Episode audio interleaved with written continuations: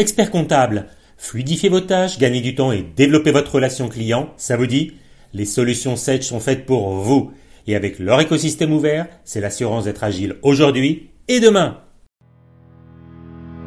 Bonjour à tous et bienvenue dans la deuxième saison du podcast Marketing du cabinet comptable. Deux fois par mois, je vous livre les tips marketing qui fonctionnent dans la profession, en allant à la rencontre de vos confrères experts comptables et de spécialistes de notre secteur. L'objectif est clair, vous permettre de faire rayonner à votre tour votre cabinet. Je suis Florian Dufour, diplômé d'expertise comptable et je suis ravi de partager ce nouvel épisode avec vous. Et sans plus attendre, place à l'interview.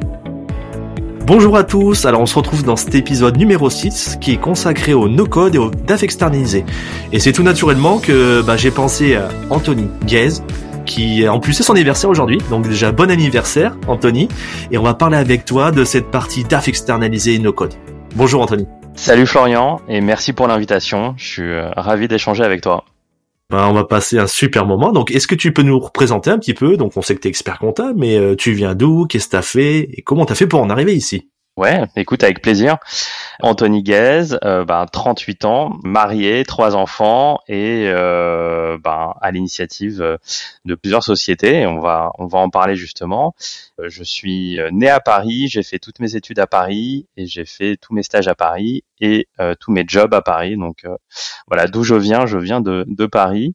En gros, j'ai j'ai passé un, un master en école de commerce, master audit expertise comptable. J'ai été diplômé en 2010. J'ai enchaîné ensuite avec le, le DSCG et l'entrée euh, dans la vie active. J'ai fait l'essentiel de ma carrière euh, en cabinet d'audit. Euh, je suis passé par le monde de l'entreprise où j'étais DAF d'une d'une PME qui a du coup été le, le sujet du mémoire d'expertise comptable que j'ai euh, que j'ai passé. J'ai d'ailleurs été diplômé en 2015, donc ça commence à faire un, petit moment euh, maintenant. Et puis en 2019, j'ai décidé de voler de mes propres ailes et de créer Mindset Finance, donc y a un cabinet d'expertise comptable et de commissariat au compte qui a un positionnement un petit peu particulier parce qu'aujourd'hui le cœur de notre activité euh, c'est la direction financière externalisée. Donc c'est le fait d'accompagner des entreprises, euh, start-up ou PME, euh, sur des sujets de pilotage financier, donc tout ce qui va être business plan, reporting, euh, budget, euh, prévision de trésorerie, et puis tous les sujets liés à la digitalisation de la fonction finance.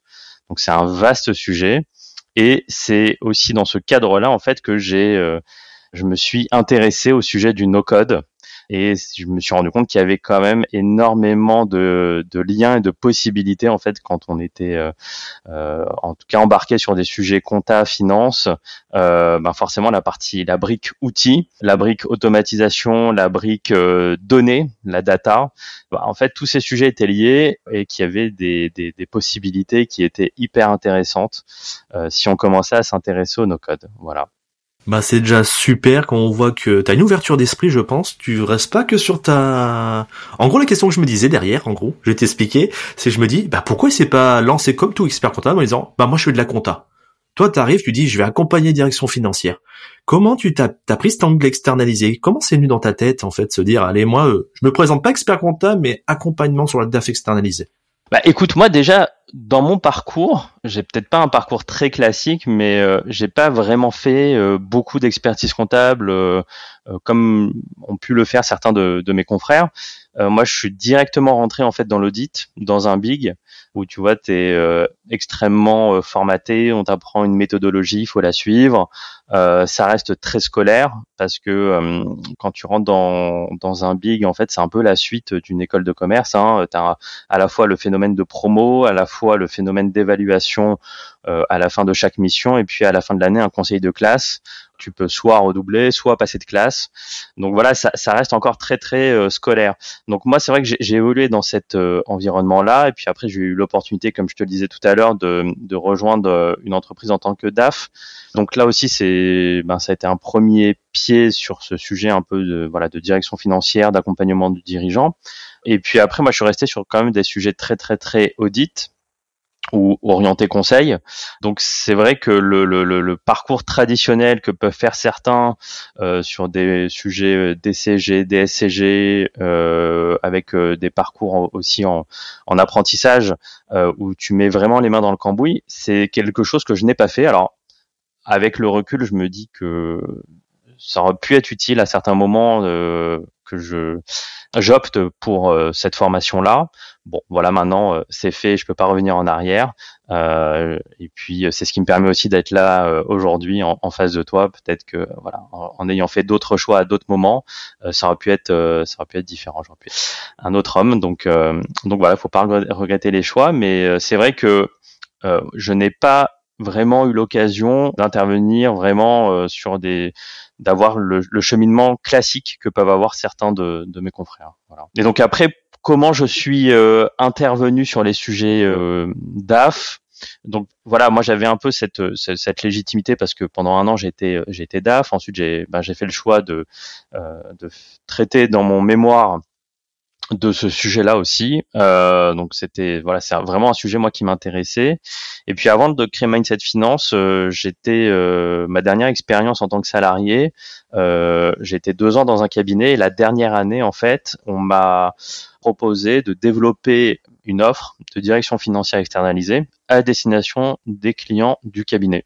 Donc pendant un an, en fait, j'ai été euh, j'ai été à l'initiative de ce projet-là euh, en interne dans ce cabinet. Donc ce qui a nourri aussi moi ma, ma réflexion. Voilà, donc c'est un peu ce cheminement-là qui a été fait euh, tout au long de, de ma carrière et, et c'est voilà, c'est comme ça que je suis tombé dedans. Peut-être ça te permet aussi d'avoir une vision un petit peu hum, différente de, de l'expert comptable traditionnel, peut-être plus poussé sur le côté finance? Ouais, c'est exactement ça. En fait, c'est passer du côté purement comptable à un côté aussi conseil qui va être l'expert comptable qui va vraiment apporter une vision conseil, une vision euh, business à son client et pas forcément euh, je sais bien que c'est évidemment pas le cas de tout le monde mais euh, en fait quand je me suis lancé, je voulais aussi proposer quelque chose de différent. C'est-à-dire que je voulais pas être un énième expert comptable et créer un énième cabinet qui ressemble à, à tout ce que les autres ont pu faire, puisque ça aurait été assez compliqué en fait de me démarquer. Euh, quand je me suis lancé, j'étais, je me suis lancé en création euh, ex nihilo. J'étais seul, j'avais pas d'associé, euh, donc il faut se dire voilà, il faut, faut avoir un positionnement qui puisse être différent, pas forcément meilleur, mais en tout cas quelque chose qui proposait une, une, une approche un peu différente, qui me ressemble. Et donc c'est pour ça que moi j'ai pris le parti d'aller vraiment sur le sujet de la direction financière externalisée parce que justement c'était un sujet qui n'avait pas été, euh, en tout cas parmi les experts comptables, c'était un sujet qui était assez novateur. Voilà. Il y avait d'autres cabinets euh, qui euh, qui avaient déjà été euh, euh qui s'étaient déjà créés, qui étaient sur ce positionnement-là, mais qui ne sont pas des cabinets d'expertise comptable. Donc le fait d'être à la fois expert comptable et à la fois DAF externalisé, c'est un positionnement qui était déjà assez euh, assez innovant. on commençait à en parler dans l'environnement de l'expert comptable, dans notre écosystème, mais c'est quelque chose qui n'était pas encore très pratiqué. Voilà. Oui, et puis ton expérience, le fait que tu aies fait ton mémoire deck, en fait, c'est un peu comme moi, le fait qu'on ait une certaine thématique qui nous colle à la peau, et eh ben c'est aussi vers ça que ça va nous donner notre euh, notre expertise, notre professionnalisme et euh, une certaine entité. Hein. Exactement. Et puis c'est un cheminement aussi, et c'est quelque chose qu'on doit créer pas à pas. Et parfois, on doit euh, euh voilà, on doit avoir une vraie réflexion parce que derrière, enfin, quand on se lance, qu'on est seul, on doit incarner le projet aussi. Euh, incarné vis-à-vis euh, bah, de prospects, vis-à-vis de confrères, vis-à-vis de partenaires, euh, vis-à-vis de, de collaborateurs qu'on peut être amené aussi à recruter. Donc, faut qu'il y ait un alignement total, on va dire, entre entre l'image qu'on dégage et là où on veut aller et, et ce qu'on est. Donc, il faut faut être le plus transparent possible et et être conscient, voilà, de de ses forces, de ses faiblesses, de son histoire, c'est toute une réflexion et un cheminement à avoir. Ça, ça, ça ne tombe pas non plus euh, comme ça du jour au lendemain. C'est vraiment une réflexion euh, à avoir et se poser les bonnes questions. Oui, je pense que tu peux pas tricher en fait derrière, non. parce que ça va sonner faux. Exactement. Et puis au bout d'un moment, t'en auras, t'en auras marre, quoi. Donc euh, tes clients du coup justement, eh ben, est-ce qu'ils viennent pour ça? C'est les prospects que t'as attirés, c'est pour cette côté DAF externalisé ou ils viennent, ils disent, je veux un expert comptable. Non, non, non, ils, ils, viennent pas parce qu'ils disent je veux un expert comptable. Ils ont déjà un expert comptable. Euh, moi, tous mes clients ont un expert comptable qui les accompagne sur les sujets classiques euh, euh de comptabilité. Donc, ben, établir la comptabilité tous les mois, déclarer la TVA, faire le bilan, l'alias fiscal en fin d'année. certains aussi interviennent sur la gestion de la paye. Voilà, donc sur une, une mission classique, traditionnelle d'expert comptable. Par contre, ils ne se sont pas positionnés euh, sur une mission d'accompagnement du dirigeant ou des dirigeants sur des sujets de direction financière externalisée et de pilotage financier. Voilà. Ils me sollicitent pas pour remplacer leur expert comptable, ils me sollicitent pour être euh, pour être euh, pour les accompagner en tant que directeur financier externalisé. Et ça se passe bien la relation avec l'expert Oui, bah euh, en tout cas nous c'est dans notre en fait c'est dans l'intérêt de tout le monde que ça se passe bien. En fait, je suis pas là pour euh, euh piquer euh, la place de l'expert comptable et euh, lui récupérer sa mission. J'ai besoin des informations que lui il va me transmettre parce que on récupère des informations comptables, on les retravaille, on les présente un peu différemment, on les met en perspective par rapport à certaines données, on récupère aussi des données qui sont extra-comptables, qui peuvent venir d'autres sources d'informations, et on agrège ça et on présente ça aux, dirigeants on a besoin d'avoir euh, de récupérer de la, donnée auprès de l'expert comptable. On est, donc forcément, puis on a une relation de confraternité. Donc euh, chacun a son périmètre d'intervention.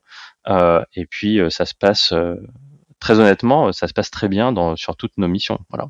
Comme je l'ai dit, on n'est pas là pour récupérer sa mission, on n'est pas là non plus pour euh, taper, euh, sur lui, euh, voilà, ou dire du mal de lui. C'est évidemment pas dans notre état d'esprit, dans notre ADN, et puis ça serait au final contre-productif. On, est plutôt dans une relation de partenariat, et de voilà une relation gagnant-gagnant. Vous n'êtes pas à la même au même moment, je pense, de l'analyse de la data. Lui, il est plutôt dans la récupération de collecte, traitement, et toi, tu es plutôt en aval avec euh, voilà comment je l'analyse. Donc oui, on va pas venir se cannibaliser. Hein, et puis voilà, comme tu dis, on a on a la confraternité.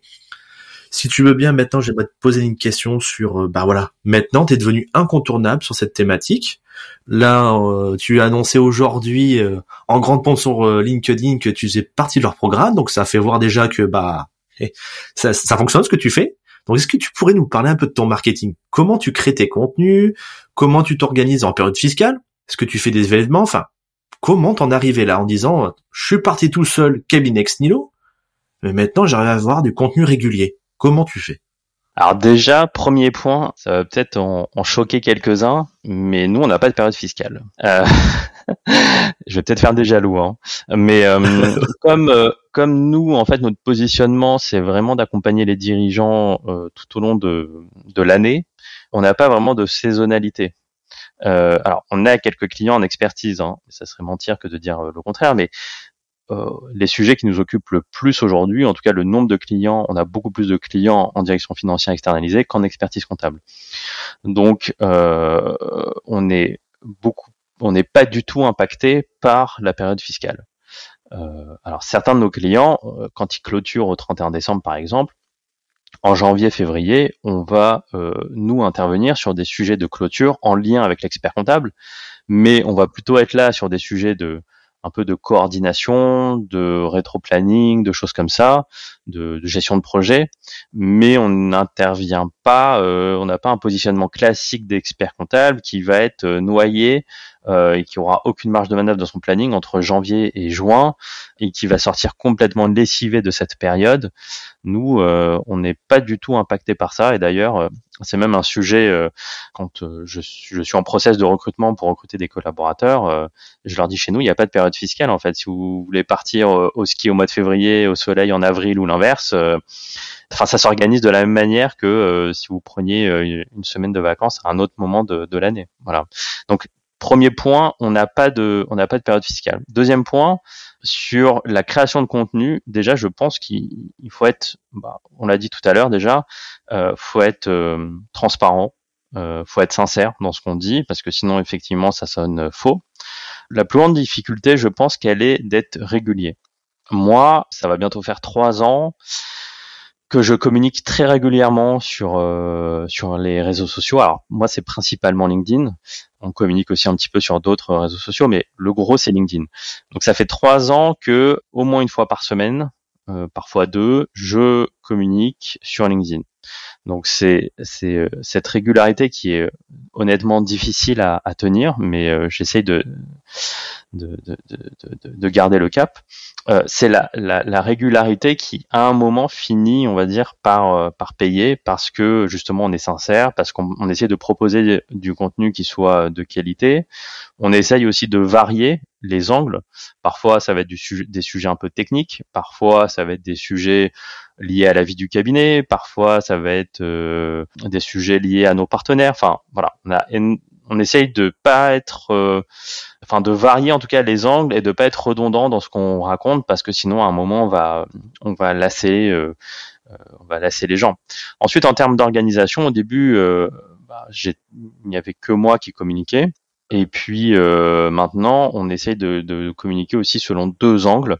À la fois moi via mon profil, mon compte LinkedIn, et puis via aussi le compte entreprise euh, Mindset Finance euh, sur LinkedIn et on essaie de proposer des choses qui soient pas redondantes. En fait, on, on répète pas la même chose sur l'un et sur l'autre. Euh, c'est des angles qui sont assez différents. J'incite aussi euh, bah, les, les, collaborateurs du cabinet à, à, à communiquer. Après, euh, je les oblige pas, hein, évidemment, mais en tout cas, je leur, je leur dis que si, en tout cas, c'est une volonté, si c'est une volonté pour eux de communiquer sur les réseaux sociaux, moi je peux les accompagner, je peux leur donner mon avis, euh, voilà, on peut, euh, je peux leur faire part de mon expérience, justement pour euh, peut-être leur faire gagner un peu de temps par rapport à, à, à moi ce que j'ai fait. Et puis après voilà, on essaie de diversifier, c'est-à-dire qu'aujourd'hui effectivement il y a des posts sur LinkedIn, mais on a aussi une newsletter mensuelle. Euh, on a aussi des articles qui sont sur notre blog et qui sont en tout cas, on essaye de, que ce soit des articles de qualité. C'est des articles qui sont uniques. Hein. C'est pas des articles qu'on peut retrouver. Euh, enfin, c'est pas du contenu automatique euh, qui vient, par exemple, des échos ou d'autres. Voilà, c'est du contenu euh, authentique et qui essaye.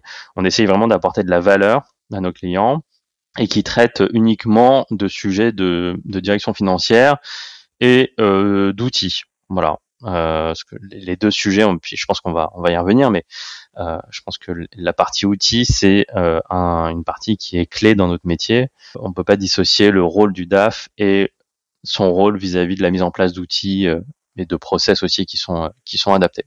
Voilà. Donc c'est voilà, c'est on, on, poste et on communique sans rien attendre en retour. Voilà, en se disant que de toute façon c'est pas c'est pas un poste qui va faire la différence, c'est plutôt de la régularité et euh, le fait d'être euh, d'être sincère et euh, transparent. Moi, j'avais deux questions. Alors, la première déjà, c'est est-ce que sur l'organisation, tu, tu écris au fil de l'eau tous les jours? Tu dis bah tiens, au moins au moins un jour j'arrive et je communique, ou tu dis bon voilà, lundi matin de 10h à 12h, je prépare tout pour la semaine et je suis tranquille.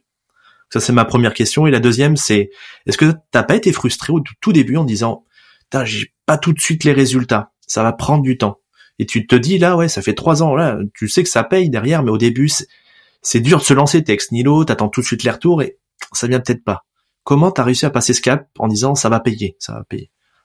En termes d'organisation, donc euh, bah, moi je je suis pas seul, hein. je suis accompagné euh, en interne, en externe, et même en externe, euh, j'ai aussi varié parfois les les personnes qui pouvaient m'aider. Après, la seule chose, c'est que euh, je suis hyper impliqué et limite, ça me prend peut-être encore plus de temps que si c'était moi qui rédigeais. Quand je dis que je suis impliqué, c'est-à-dire que je suis à l'initiative des, des idées, des thématiques. Tiens, j'aimerais parler de tel sujet. Tiens, euh, euh, je vais animer telle conférence, je vais animer tel webinaire, euh, je vais enregistrer tel podcast. Donc c'est voilà, c'est l'occasion de d'aborder le sujet. Et puis en, derrière, c'est aussi euh, parce que derrière c'est moi qui poste, donc il faut euh, évidemment que je sois aligné avec euh, ce que je dis, il faut que je l'assume, il faut que je l'incarne, euh, comme on le disait tout à l'heure. Donc il faut que je me sente parfaitement à l'aise et donc derrière je peux être amené à, à, à, changer certaines tournures de phrases, voilà, pour être à 100% aligné avec ce que je vais ce que je vais publier. Donc ça prend euh, ça prend du temps euh, et alors euh, pour répondre plus précisément à ta question en fait moi j'ai toujours on va dire une dizaine de postes en stock parfois un peu moins mais j'ai toujours de la visibilité et un, un planning éditorial de ce que je vais publier voilà Je sais quand voilà j'ai des événements, je sais quand parfois il peut y avoir des sujets d'actualité aussi, et donc je vais aborder ces, sujets-là.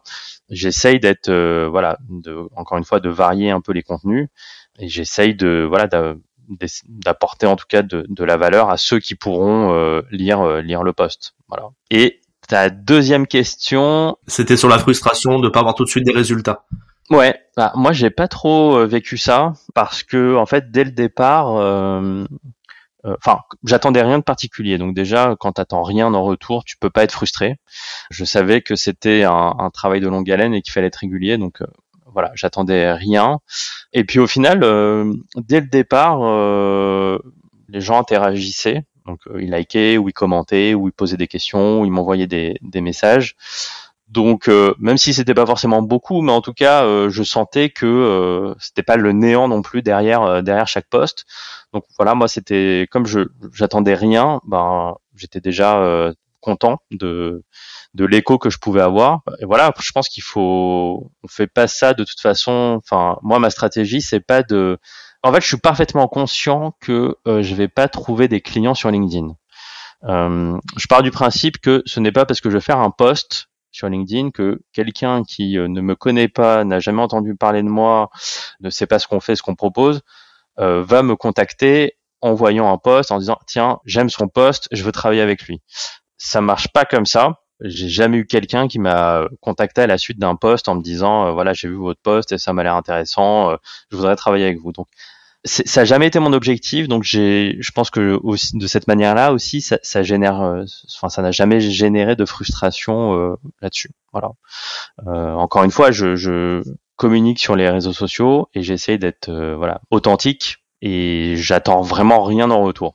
C'est plus une stratégie long terme, c'est un marathon, c'est pas un sprint. Donc, ça me permet de surtout de faire de belles rencontres euh, avec des, partenaires, avec, euh, avec des personnes qui. Alors quand, quand, je dis partenaires, ça peut être soit avec des outils, des éditeurs de logiciels euh, qu'on peut être amené à utiliser, qu'on peut être amené à tester, des partenaires en fait qui ont des compétences complémentaires aux nôtres et qui peuvent apporter de la valeur à nos clients. Voilà, plein plein de plein de d'intérêts différents en tout cas. Et aujourd'hui, moi, c'est pour euh, c'est pour ça que je continue de communiquer. Voilà. Et puis ça te crée aussi euh, ton personal branding, ça te permet aussi de donner des contenus de partager et de mettre en valeur. Ouais, en fait mon objectif, euh, je sais que ça peut, ça peut-être ça peut paraître un peu étonnant, mais en fait quand je me suis lancé j'étais seul, donc évidemment quand je prenais la parole, forcément c'était moi qu'on identifiait, mais mon objectif c'est pas forcément que ce soit Anthony Guez qui parle et Anthony Guez qui soit connu mon objectif, c'est que ce soit euh, le cabinet. Depuis le jour 1, j'ai essayé de créer une marque forte autour du cabinet. Donc pour moi, c'est c'est Mindset Finance qui doit être euh, connu. Anthony Guez, euh, il n'a pas besoin d'être connu plus que ça. après, évidemment, quand au départ tu es seul, ben, le cabinet c'est le dirigeant. Euh, il y a forcément une, proximité forte. Euh, maintenant qu'on commence euh, à, grossir et que ben, j'ai d'autres collaborateurs qui m'ont rejoint, ben, du coup ça légitime un petit peu plus cet aspect cabinet. Après voilà, moi je continue de communiquer, mais mon objectif c'est toujours que le, cabinet soit plus connu que moi. Voilà. Donc je suis pas dans une dans un objectif vraiment de personal branding. Je suis plutôt euh, dans, un, dans une optique de développer une marque qui soit forte, qui soit euh, connue pour son expertise, pour euh, son expérience, pour la valeur ajoutée qu'elle peut apporter à ses clients, à ses partenaires, plus que pour moi personnellement. Un jour, tu vois, j'ai même envie de te dire, j'ai, j'aimerais en soi ne peut-être ne plus avoir à prendre la parole et que la marque en elle-même suffise et que j'ai pas besoin de communiquer de manière euh, régulière comme je peux le faire aujourd'hui. Voilà. Donc ça c'est un positionnement que tu as choisi en mettant en avant soit la marque, soit on va dire le chef d'entreprise, mais c'est clair et c'est ça. Et le fait que pour toi c'est clair dans ta façon de construire tes contenus, t'organiser, bah pour moi ça coule de source. Si tu veux bien, on va attaquer sur le no-code parce qu'on en a parlé. Moi quand j'étais sur ton site internet, qui est très bien fait, il parle de DAF, mais tu présentes aussi des outils. Et ça, c'est important, on voit de plus en plus. Tu communiques aussi euh, sur cette partie no code. Pourquoi c'est devenu aussi important? Enfin, comment t'en es venu à dire tiens, il y a, y a du no code, il y a de la finance. On va matcher ces deux choses-là. et on va quand même le mettre en avant dans, ton métier de DAF? Écoute, euh, euh, moi j'ai fait le constat assez rapidement qu'on ne pouvait pas dissocier la partie euh, outils, la partie euh, euh, données d'un côté et la partie conseil de l'autre. Je pense qu'aujourd'hui, dans la, on va dire la, la, la population des DAF externalisés, il y en a qui sont meilleurs que d'autres, d'autres qui sont moins bons, mais je pense que dans la globalité, dans les 80%, 90% des DAF externalisés, euh, je pense que tout le monde sait à peu près faire un business plan. Euh, je pense que tout le monde sait à peu près faire un reporting. Tout le monde sait faire euh, une prévision de trésorerie. Chacun aura peut-être sa méthode. Il y en a qui seront peut-être plus fins, plus pertinents, mais bon, globalement, tout le monde sait faire ça. Donc nous, si on veut se positionner un peu différemment et avoir un, une vraie valeur ajoutée, je me suis rendu compte assez rapidement qu'il fallait qu'on soit en capacité aussi de pouvoir proposer à nos clients la mise en place d'outils qui vont leur permettre de euh, donc de digitaliser la fonction finance, mais qui vont leur permettre surtout derrière ça hein, euh, d'automatiser un certain nombre de tâches, de gagner en fiabilité, de gagner en réactivité, d'avoir de la donnée euh, en temps réel, voilà. Euh, chose qu'on peut avoir par exemple pour des, des boîtes qui ont une certaine taille euh, et qui ont euh, qui peuvent mettre en place des ERP qui sont ultra puissants. Mais par contre, sur le marché de la TPE PME startup, qui est le marché sur lequel moi je suis, t'as pas de e RP et t'as euh, beaucoup de tâches qui sont très manuelles, très chronophages, où tu dois récupérer de la donnée, tu sais même pas si elle est fiable, tu sais même pas de quand elle date, euh, tu dois la retraiter, tu dois tu dois l'envoyer à quelqu'un d'autre qui doit euh, voilà. T'as as des process qui sont très très très manuels. C'est beaucoup de, de Word Excel euh, ou parfois des, des, des, logiciels métiers mais qui ne communiquent pas entre eux. Donc tu peux avoir un CRM qui communique pas avec un outil de facturation qui communique pas avec un outil de de support client qui voilà qui communique pas avec encore autre chose. Et euh, tout fonctionne en silo. Et euh, ben, l'information elle est saisie euh, quatre fois. La même information elle est saisie quatre fois dans quatre euh, outils différents. Et en fait ben, ça dérange personne. Ou alors tout le monde se dit qu'il n'y a pas d'autre solution. Bon. Une fois qu'on a fait ce constat là bah moi j'ai essayé de trouver une solution. Voilà. Euh, je me suis rendu compte qu'il y avait des solutions qui existaient, euh, plein de solutions hein, qui, qui, existaient, mais je, je, me suis rendu compte que le no-code, alors c'est aussi à ce moment-là que ça a commencé à se développer, je me suis rendu compte que le no-code euh, permettait d'offrir ce type de solution à la fois d'automatisation et à la fois de fiabilité de l'information financière. Et que sur ce créneau-là, finance, no-code, il y avait une place à prendre. Et j'ai aussi, après c'est euh, peut-être le fait de, de communiquer régulièrement, euh, j'ai aussi rencontré les bonnes personnes, des personnes avec qui je me suis associé, pour justement euh, proposer à des entreprises des solutions d'automatisation des tâches euh, administratives, financières, RH, et justement être capable de proposer vraiment de, de la valeur ajoutée et les faire passer, on va dire, dans une autre dimension pour qu'elles arrêtent de, de gérer des tâches euh, plutôt, euh, plutôt chronophages et manuelles et qui prenaient du temps euh, pour centraliser la donnée à un seul endroit et, et fiabiliser un certain nombre de, de, tâches et de process.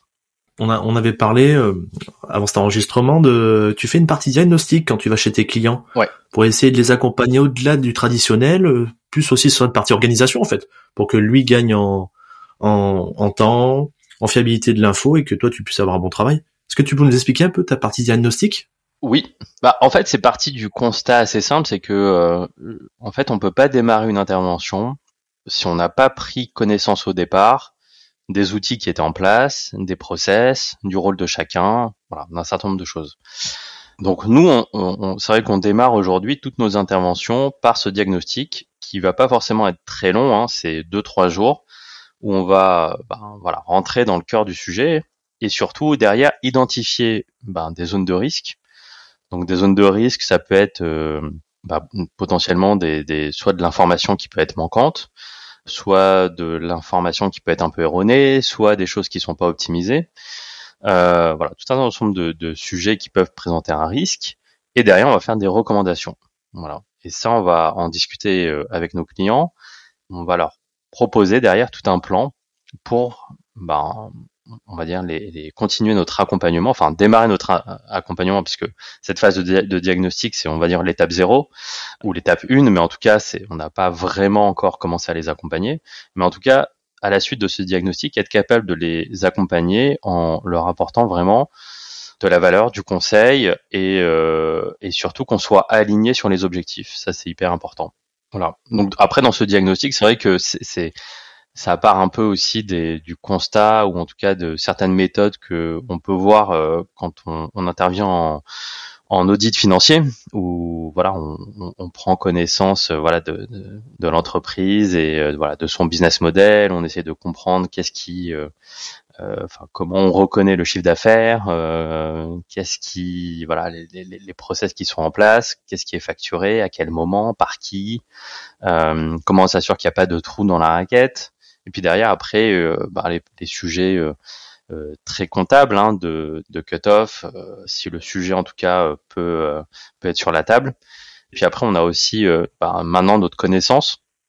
Et donc, on va être capable d'identifier peut-être certains certains sujets, identifier des axes d'amélioration. voilà, ça peut être extrêmement large.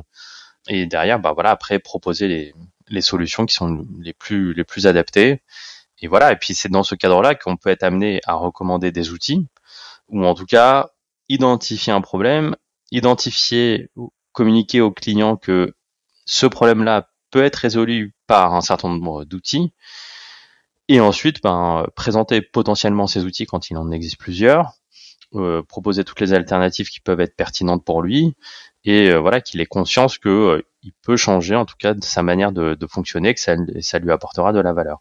Ça doit lui faire en plus gagner du temps, je pense.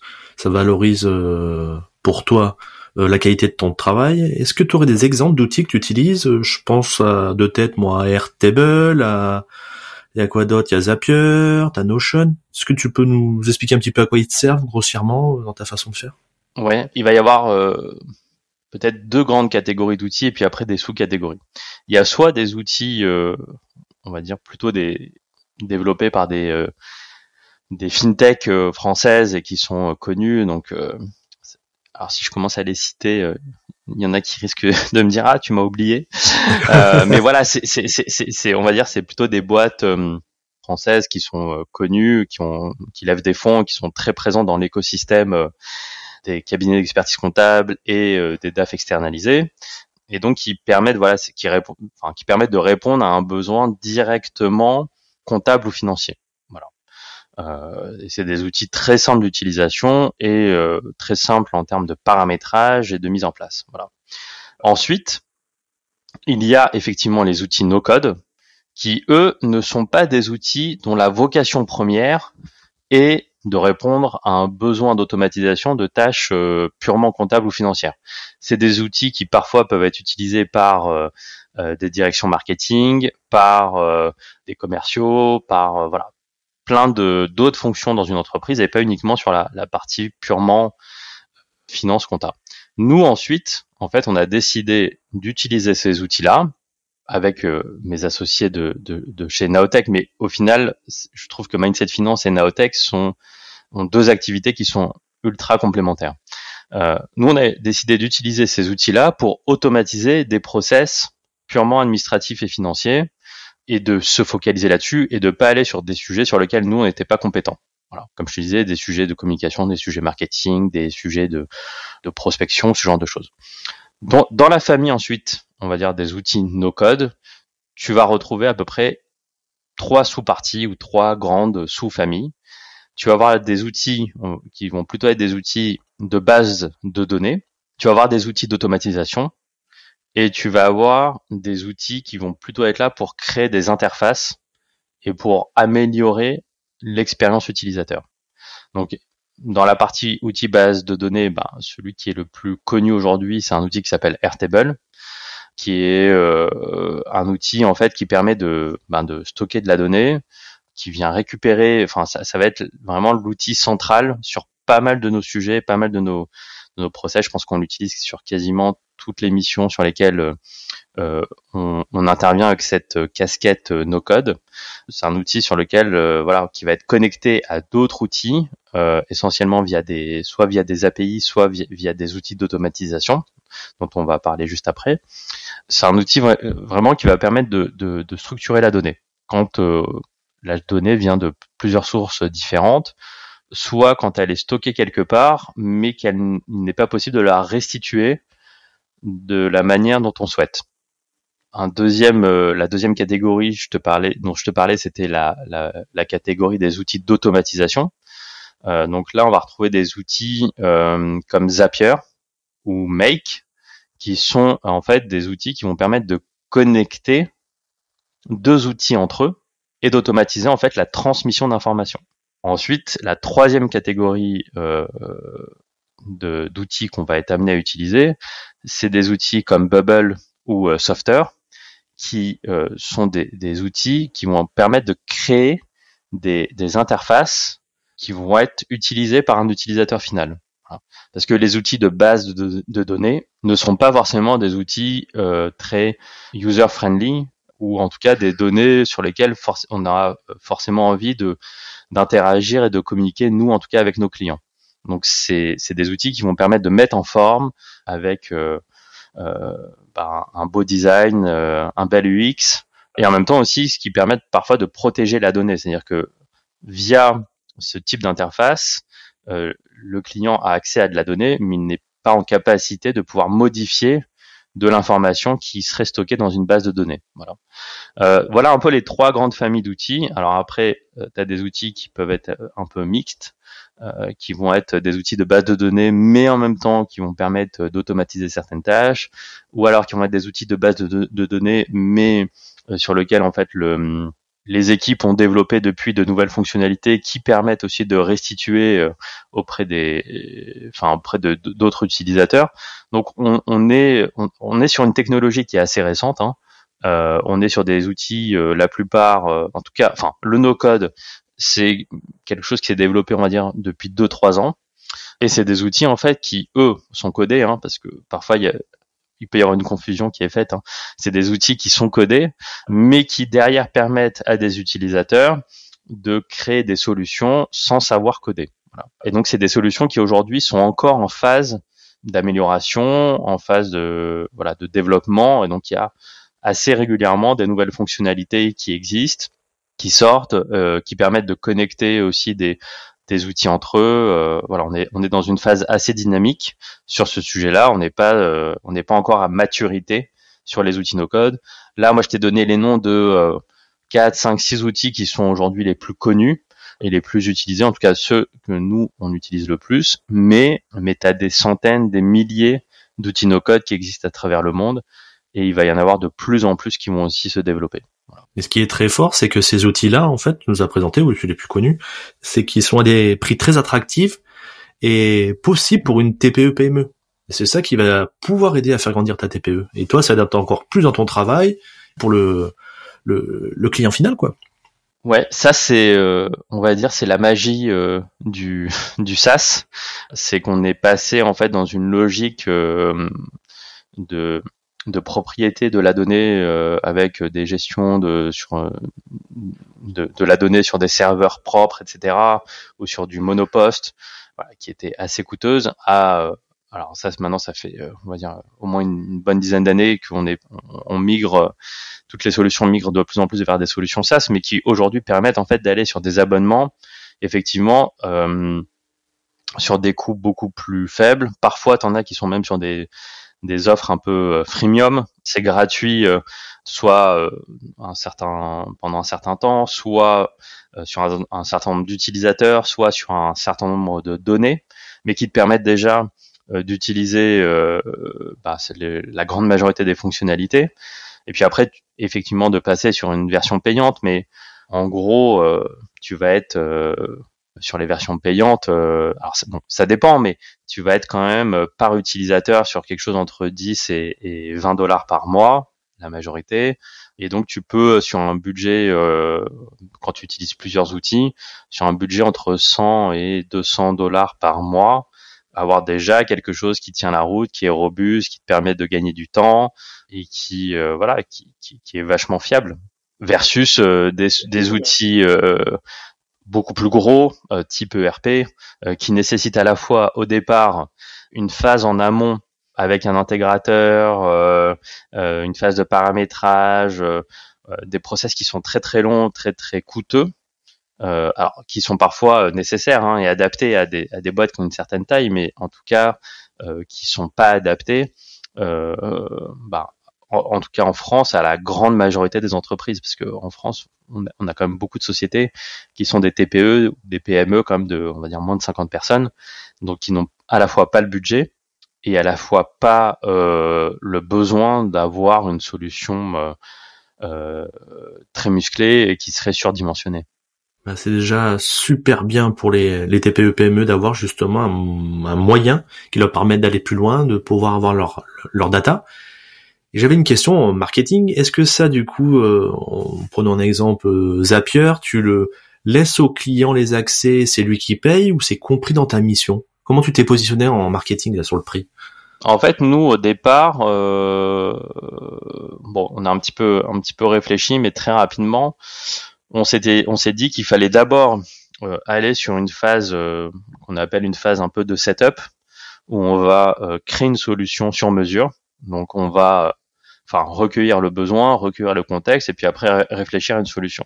On va déployer cette solution, donc on va vraiment créer créer une solution sur mesure qui va répondre à ce besoin-là. On va utiliser différents outils et on va dire au bout de un mois, deux mois, trois mois, cette solution sera livrée.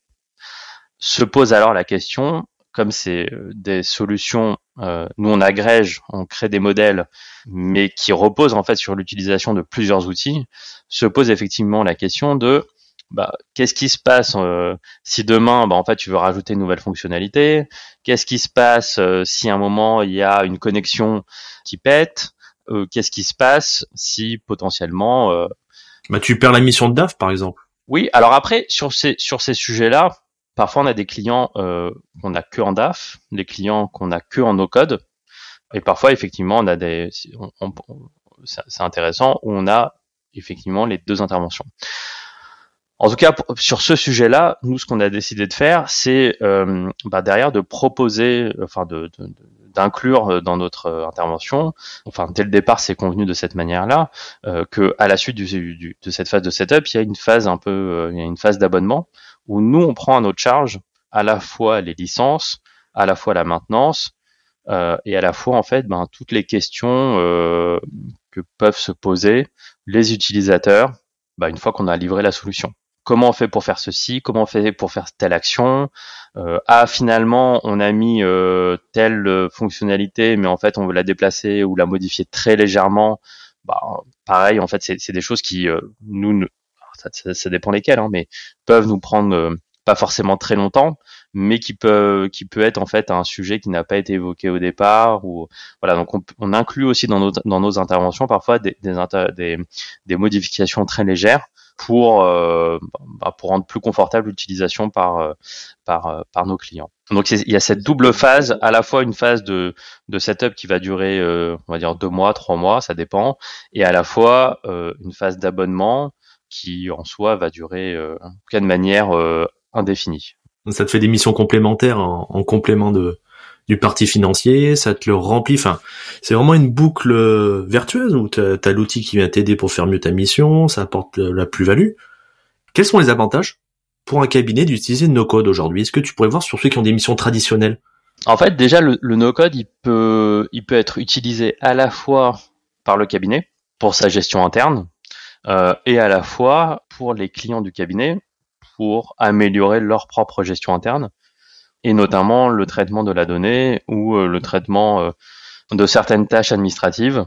En fait, la difficulté avec le no-code, c'est une difficulté un peu de aujourd'hui de, communication, de démocratisation, parce que alors, soit les gens n'ont jamais entendu parler du no-code, soit alors le nom est assez évocateur quand même, mais mais ne savent pas ce qui se cache derrière le no-code. Donc aujourd'hui, c'est plutôt ce sujet-là qui est euh, qui est en jeu. Et ensuite, c'est le, sujet principal une fois qu'on a qu'on a posé ça sur la table, c'est de se dire ok, quels sont les différents cas d'usage? Parce qu'aujourd'hui, en fait, avec le no-code, on peut faire énormément de choses.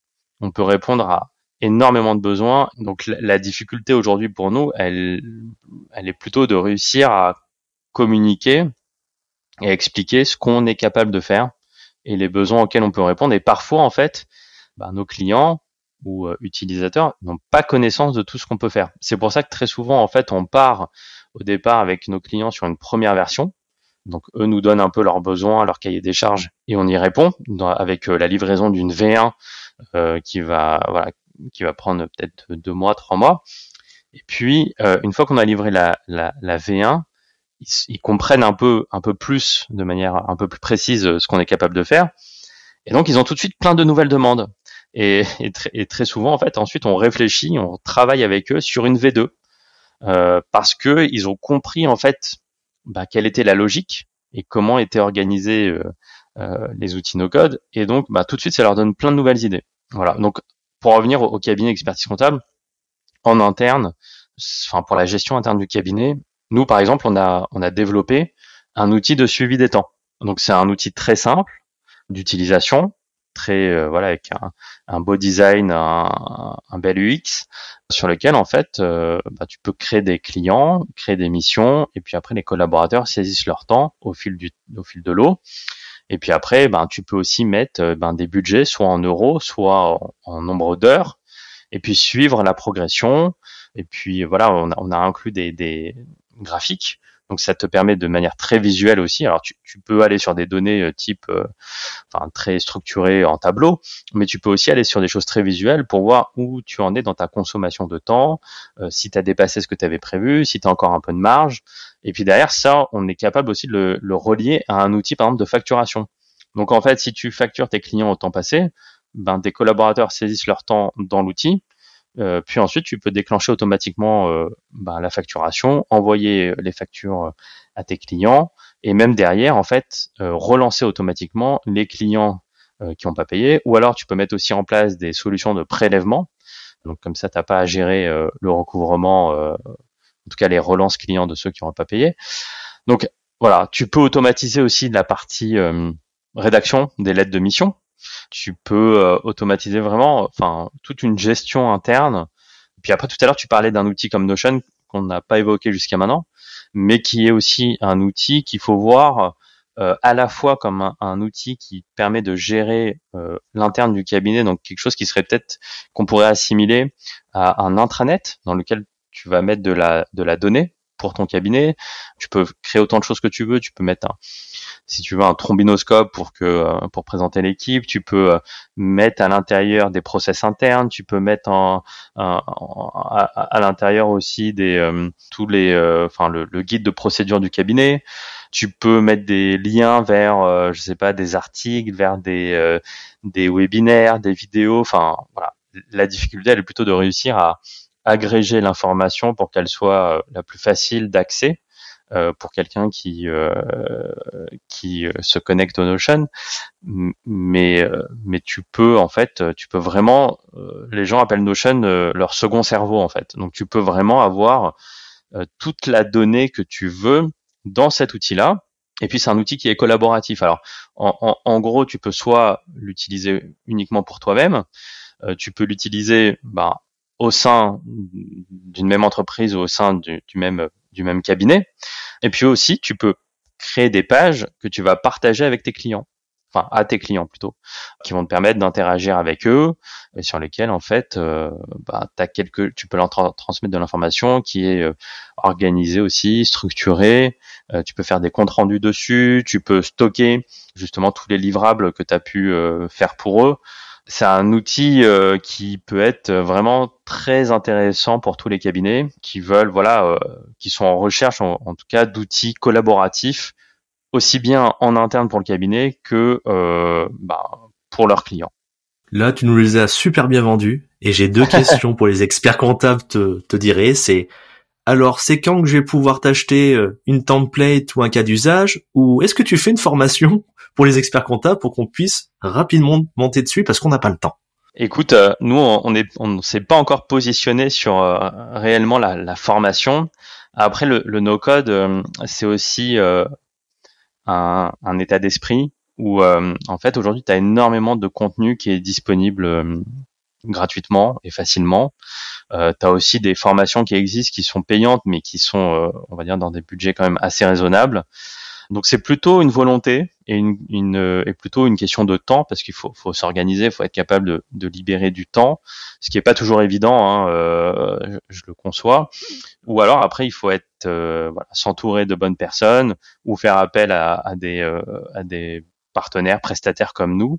Mais en tout cas pour la personne qui souhaite vraiment rentrer dans le sujet et qui souhaite se former, aujourd'hui, enfin déjà tu peux commencer à regarder des des vidéos sur euh, sur YouTube, euh, t'as des euh, t'as pas mal de gens qui communiquent sur les outils no code, sur les nouvelles fonctionnalités, sur ben, des connexions qu'ils créent qui leur permettent, ils, ils, ils, te, ils, te, ils, te, montrent comment ils, font pour voilà automatiser énormément de, tâches et de process. Donc déjà, ça peut te donner des idées, ça peut t'ouvrir l'esprit, ça peut te montrer ce que tu peux faire. Et puis, euh, puis après voilà, c'est des outils aussi qui, euh, alors c'est pas des outils qui sont simples d'utilisation euh, c'est-à-dire que c'est pas juste euh, ben t'as pas besoin de savoir coder donc euh, tu peux euh, en deux secondes savoir les utiliser ça demande quand même un petit temps de, de formation et de montée en compétences mais c'est des choses qui sont quand même assez intuitives. C'est beaucoup de, de drag and drop, de, de glisser déposer, ou sinon après c'est des choses qui sont un peu comme des formules Excel. Donc je pense que dans la communauté des experts comptables, euh, en général, on a plutôt un bon niveau en Excel. Donc voilà, c'est pas, ça nécessite pas, voilà, d'apprendre un langage de code, mais ça nécessite quand même de, un petit peu de temps d'investissement pour euh, rentrer vraiment euh, dessus. Voilà. Mais c'est accessible à tout le monde. Et puis on a la chance aujourd'hui d'avoir énormément de contenu qui est disponible sur Internet. Je pense que c'est, on, on, a la capacité, les experts, je te donne un exemple, moi, ça me fait penser quand j'allais dans mes missions euh, d'audit, où on, doit traiter toute la procédure, essayer de comprendre là où ça va pas. Et c'est pareil un petit peu de nos codes, c'est de se dire, voilà, qu'est-ce que je veux en sortir au niveau de ma data? Où est-ce que je vais le récupérer et comment je fais le lien? Ça me fait penser vraiment à une procédure et je trouve qu'on est un peu dans cette philosophie de pensée, nous. Donc je pense qu'on peut euh, vite matcher. Certes, ça prend un petit temps, mais euh, je pense la, la grosse étape, c'est vraiment de se dire, qu'est-ce que je veux que ça sorte? Vraiment de voir ma procédure et après hop ça va in fine bien rouler en fait. Ouais, bah de toute façon au départ, euh, un peu comme pour tout, hein, tu tu pars pas non plus bien en tête euh, en disant, euh, enfin tu fonces pas tête baissée pour te dire tiens je vais tout de suite je vais faire ceci, je vais faire cela. T'as aussi besoin de, on va dire de bien comprendre le besoin du client, ses attentes, mais de réfléchir en fait euh, bah, à la meilleure organisation possible, aux meilleurs outils qui vont être euh, qui vont être déployés et quels vont être le rôle de chacun et leur interaction. Donc ça demande une petite phase de voilà de, de réflexion en amont. Euh, ça demande aussi parfois de euh, de faire valider certains points auprès de auprès du client en lui disant bah on avait évoqué ce sujet. Maintenant, est-ce qu'on est sûr d'avoir bien compris ou alors, bah, voilà, il y a deux options possibles. Euh, l'option 1, elle permet de faire ceci, l'option 2, elle permet de faire cela. Euh, il faut, il y a quand même un, on va dire, euh, un cahier des charges quand même à, à, établir pour être sûr de pas être à côté de la plaque. Mais ensuite, on peut effectivement après, une, fois qu'on a déployé ça, c'est comme tu l'as dit. Après, c'est une méthodologie à respecter et c'est voilà, c'est une c'est une procédure à respecter, mais sur lequel en fait on a des impacts euh, assez rapides. En fait, on, peut voir euh, le fruit de son travail assez rapidement. Voilà. Commencer par un petit bout, le mettre en fonctionnement, ça fonctionne. Hop, j'en mets une petite deuxième. Pas à pas, au lieu de voir la grande montagne, on va faire un pas. Et puis, je pense que c'est comme ça qu'on va trouver une appétence. Hein.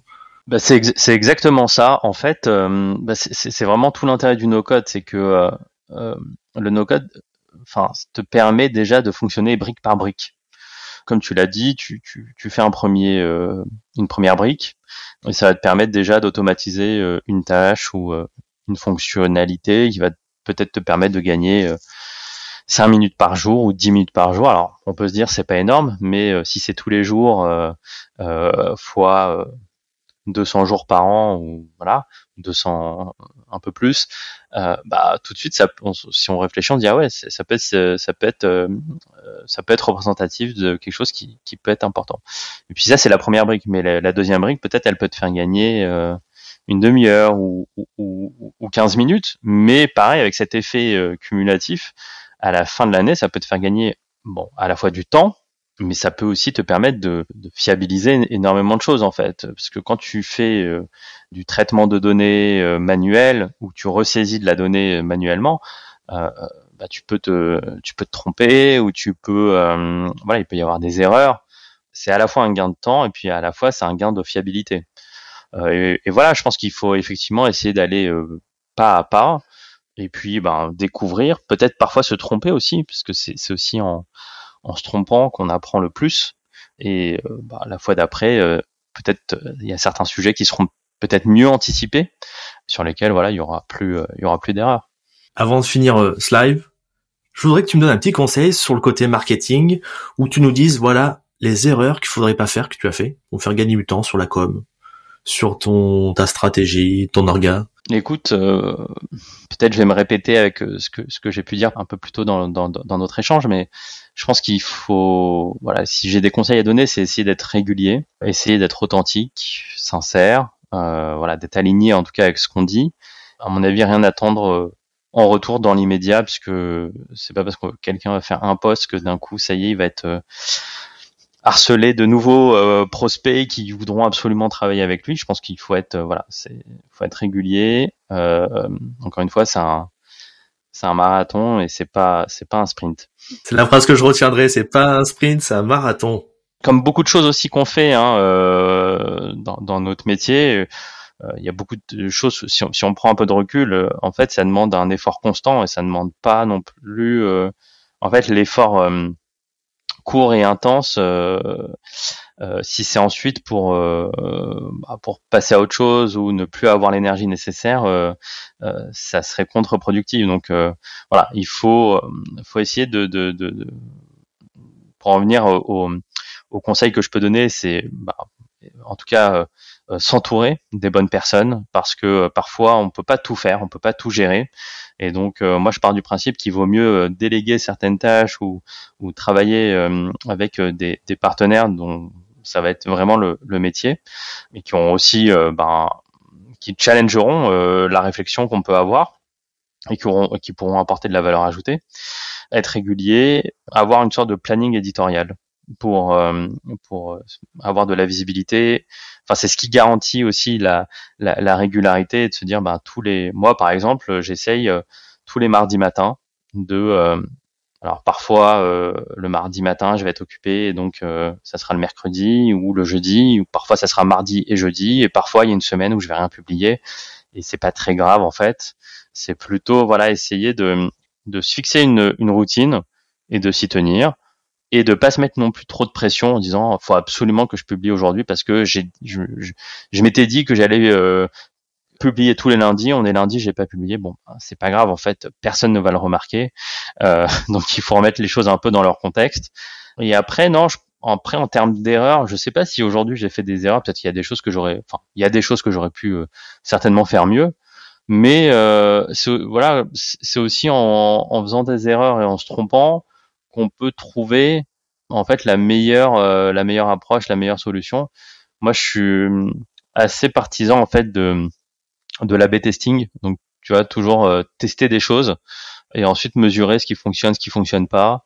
Et ça, c'est dans tous les domaines, hein, pas que dans le marketing, mais euh, voilà, en tout cas d'essayer des choses et être capable après d'en tirer des enseignements pour faire mieux la prochaine fois. C'est un peu moi ma philosophie.